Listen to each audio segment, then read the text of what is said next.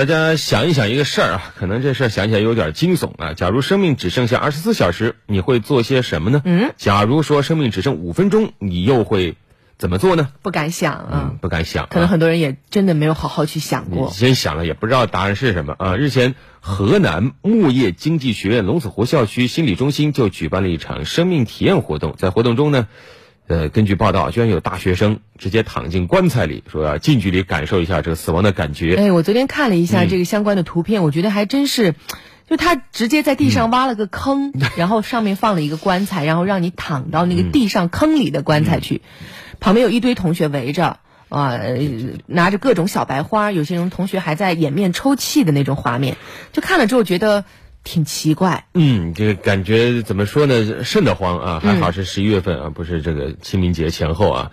但是这个相关视频在网上一发布，确实引起了很大的争论啊，甚至有一些网友恶语相向。当然，也有一些同学说，呃，感受之后会更加的珍惜生命啊。那么这个争论，我们也来了解一下。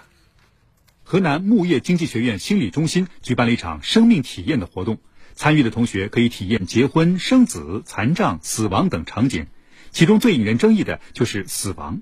在活动中，有同学躺进棺材模拟死亡，其他同学则在灵堂开追悼会。活动中，同学们的反应也不尽相同，有人暗自偷笑，有人嚎啕大哭，表示会更加珍惜生命。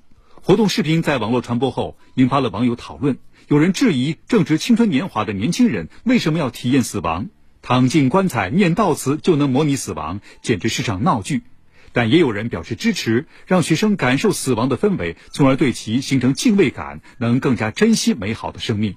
其实，这种死亡教育源自西方国家。前不久，荷兰一所大学就让学生躺入教堂后花园的洞穴中，进行三十分钟到三小时的人生冥想。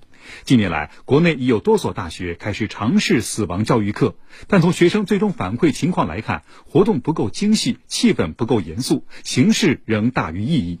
学术上，国内专业研究也比较匮乏，知网上的相关学术文章只有六百余篇。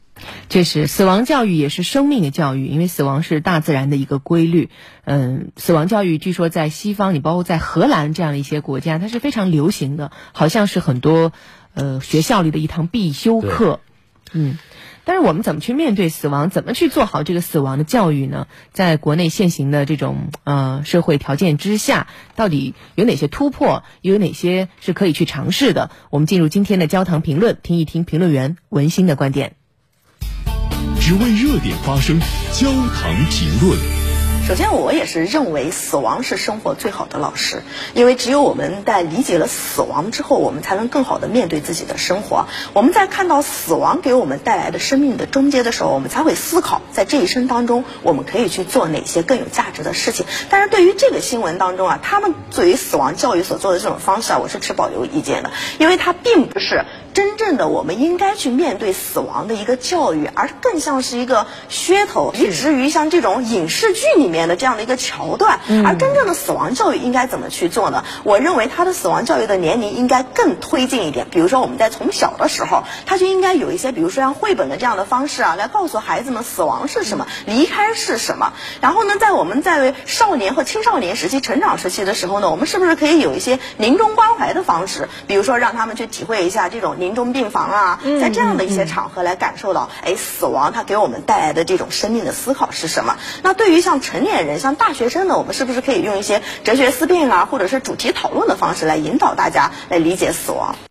嗯，死亡这两个字啊，其实是挺挺沉重的两个字，但同时又是很深刻的两个字。是。那关于国内目前死亡教育，也确实需要舆论的包容以及专业人士的支持。但是，就像刚才说的，专业人士在哪儿呢？他又有多专业呢？嗯，这次形成舆论事件，实际上就是因为大家对于死亡教育既敏感又偏见，同时也有点儿啊不知道该怎么办。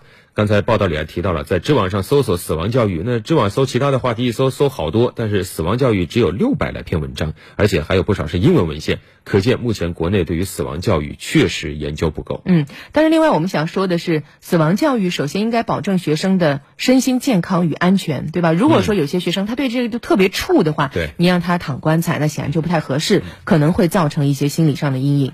呃，有些学生呢，他观念比较传统，他也确实没有办法接受这种死亡教育。所以，如果遇到这样的情况，我觉得学校和老师也不妨留出余地，让学生自行选择，绝不可强制要求。